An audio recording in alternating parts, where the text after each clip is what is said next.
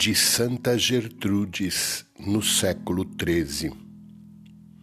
Recebei-me, Pai Santo, em vossa clementíssima paternidade.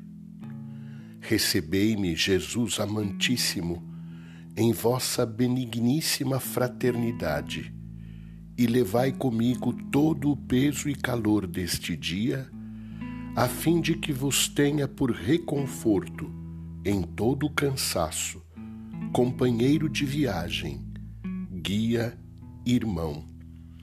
Recebei-me, Espírito Santo, Deus amor, em vossa caridade e misericórdia, a fim de que vos tenha em todo o curso da minha vida, como mestre, preceptor e dulcíssimo amigo de minha alma.